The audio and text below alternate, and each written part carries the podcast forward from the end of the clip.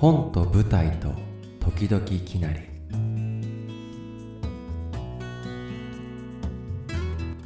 どうも俳優をしております。平野きなりと申します。本と舞台と時々きなりでは木曜日の夕方に日々の生活がちょっぴり豊かになるラジオをテーマに僕が出会ってきた本舞台のお話を毎回一つしていきます。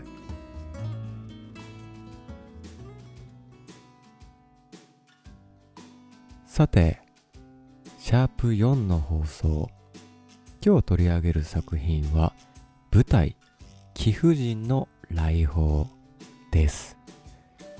こちらの作品は東京新国立劇場ザ・ピットというところで上演されていました。実はこの作品6月19日までの上演となっておりましてもう見ることができない舞台なんですね。で舞台っていうのは上演期間が短くてご縁とかタイミングも大切になってくるエンターテインメント芸術作品だなと思うんですけどでも僕はそんな舞台が大好きで終わったからこそ、まあ、ネタバレとかも気にせずに話せるんじゃないのかななんてことも思って今日は舞台の話をしようと思いました。この作品はですねフリードリヒ・デュレンマットさんという方の代表作とも言われているんですね。舞台だけでなくて映画とかオペラとかミュージカルにもなっているそんな作品でございます。どういう内容の作品かと言いますとある貧しい町に大富豪の老婦人がやってくるんですね。彼女はこの町に多額の寄付をすると言うんです。なんだけどその代わりに元恋人を殺してくれ。ということを言うんですね。で街中は大混乱。一体どんな結末を迎えるのか。みたいな。そんな内容でございます。ざっくりとした内容でございます。ちょっとここからは細かい内容をちょっと順に話していこうかなと思います。貧しい町があったんですね。でかつてこの町は経済的にも文化的にも栄えていたらしいです。人々はそんな過去を大切にしてヒューマニズムの精神を持って生活しているんですね。だけど時代の変化とともに街はこう衰退していくんです。でもヒューマニズムの精神それは人間らしさを大事にするみたいな。そういう人々はその町の人々はそのヒューマニズムの精神を持ってお互いを支え合って最低限の暮らしをしているんですね。そこに老貴婦人がやってくるんです。クレールという名前なんですけど舞台ではクララという風に呼ばれていたのでちょっとクララって呼んでいこうと思います。クララ実は彼女はこの町の出身でこの町を出た人だったんですね。どうして戻ってきたかというとクララは元恋人のイルに会いに来たんです。このイルっていうのはこう町中のこう人望が厚くて次期市長とまで言われる本当のこう町の中心人物なんですね。でクララとイルは再会してお互いを称え合うんです。そしてこうかつてデートした森とか昔話に話を咲かせるんですね。イルは町の経済状況も把握してますし信頼も厚いから市長とか町の人々からクララにこの町に出資してもらえるようにこうお願いしてくれみたいなということを言われるんです。でリーダー的存在のイルは意気揚々とそれをクララに伝えるんですね。するとクラクララは2つ返事でいいですよっていうふうにこう言うんです。そしてなんと10兆円あげるっていうことを言うんですよ。それでもう街中は大騒ぎ。5兆円は町に寄付しますと残りの5兆円は市民に分配するなんてことを言って。貧しい町が一変。これでみんな一気に富豪になれるっていうことでこう大喜びするんですね。なんだけどクララは一つだけ条件を出すんです。それが誰かイルを殺してほしいと。イルの命と引き換えに10兆円をあげます。っていうことを言うんですね。で町はもう戦慄というかどうして殺してほしいのかみたいなことになりますよね。そこで発覚するのがこのイルとクララの過去の出来事だったんです。元恋人ですからイルとクララの昔話になっていくんですけれども過去イルとクララは愛し合って2人の間には子供ができたんですね。なんですけどイルが男の方がねイルがそれを認めなかったんです。そして裁判になってでイルはある2人の男を買収して証人を用意するんですね。そしてその証人に嘘の証言をさせるんです。クララは俺とも関係があったなんてことをこう言わせるんですね。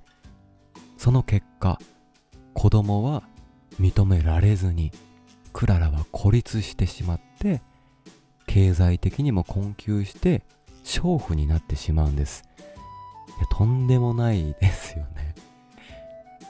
でそのことがきっかけでクララは町を出ることになって子供も施設に送るということになったり、えー、事故に遭って足をなくしたり手を失ったりと壮絶な運命をたどることになるんです。でもお金を稼いでそのお金の力でなんとか強く生き残るんですよ。こうあらゆる価値観をぶち壊してですね必死に稼いでそのお金の力を使って大富豪にまで上り詰めてきたんですね。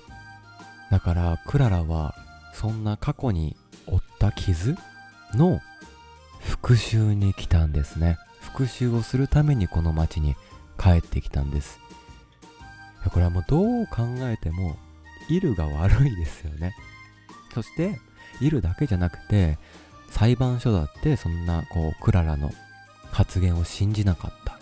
そして孤立したクララに誰も手を差し伸べなかったっていう、まあ、あるある意味こう町が彼女を抹殺したと言ってもいいんじゃないのかななんてことも思うんですけども。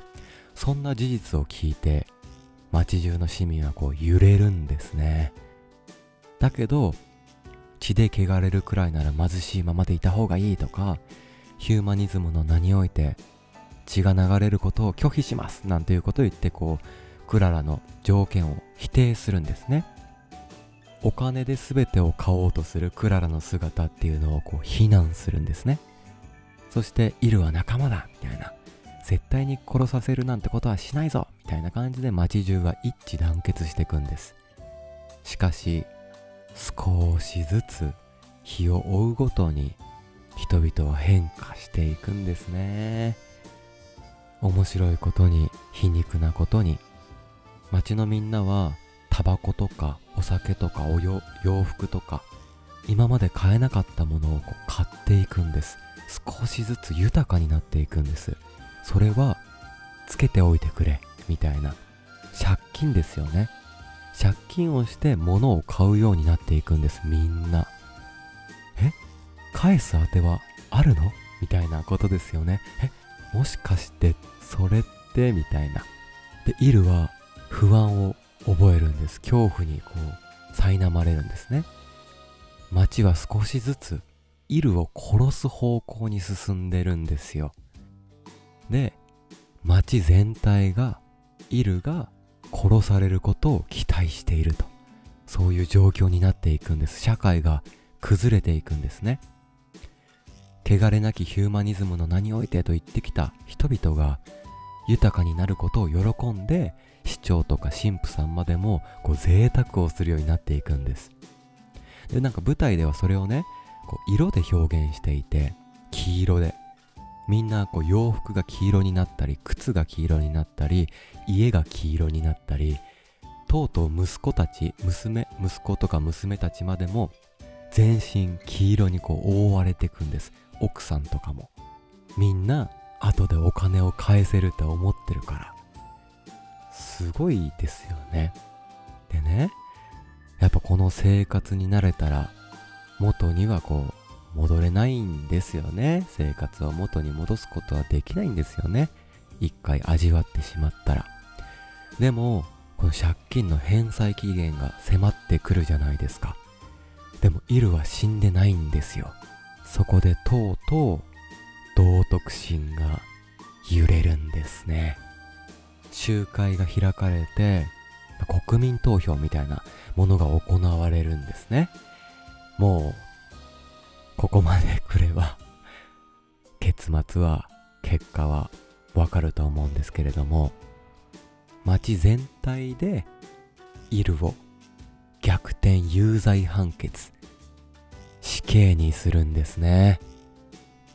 何十年の何十年前のその事件を逆転有罪というふうにするんです。みんな意義はないか？みたいな感じで。なんですけど街中の人たちみんなイルの死と引き換えにお金がもらえるなんていうことは口にしないんですね。とまあこんな感じの作品でございました。いやーすごいシニカルな皮肉なユーモアっていうのもこうたくさん詰まっててなんか自分が笑うのが恐ろしくなるようなこう悲しみをはらんだ作品だなっていうのはこう見ていて思いましたね。なんか戦時中の軍国主義から日本のねこの高度成長社会へこう向かうというかその日本の歴史を思ったりとかグローバル化とか成長社会とかなんかそんな現代社会を描いたすごい作品だなと思いました。そしてジェンダー問題とかも含めてなんかとにかくいろんな問題が詰まった考えさせられる作品だなっていうことを思いましたね。では最後に特に印象に残った言葉を取り上げて終わりにしたいなと思います。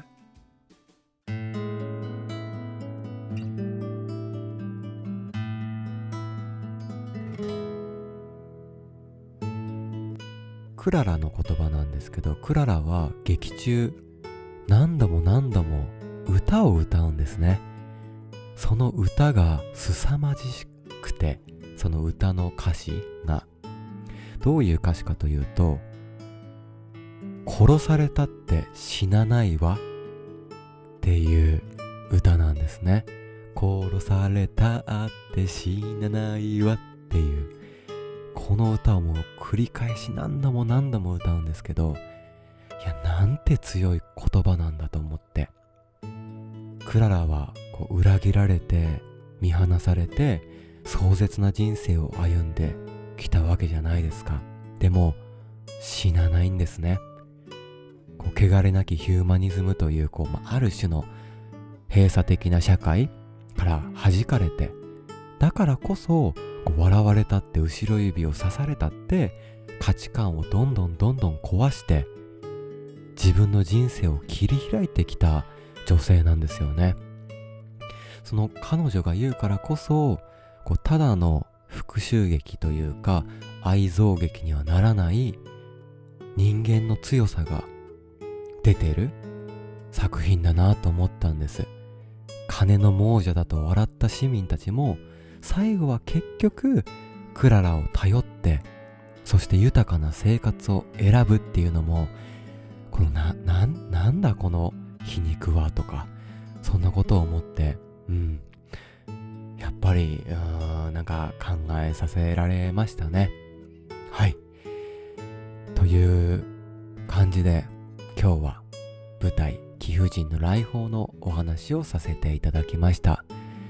まあ、こんな感じで、こうもう終わってしまった作品、もう終わってしまった？終わってしまったっていう表現、あれですね、もう上演が終了してしまった舞台作品かもしれないんですけれども、こう僕が大好きな舞台の話をこれからもなんかしていけたらいいなって思っておりますので、よろしくお願いいたします。感想はメールフォームから募集しています。ご意見ご感想お待ちしております。最後までご視聴いただきありがとうございました。平野きなりでした。じゃあまた。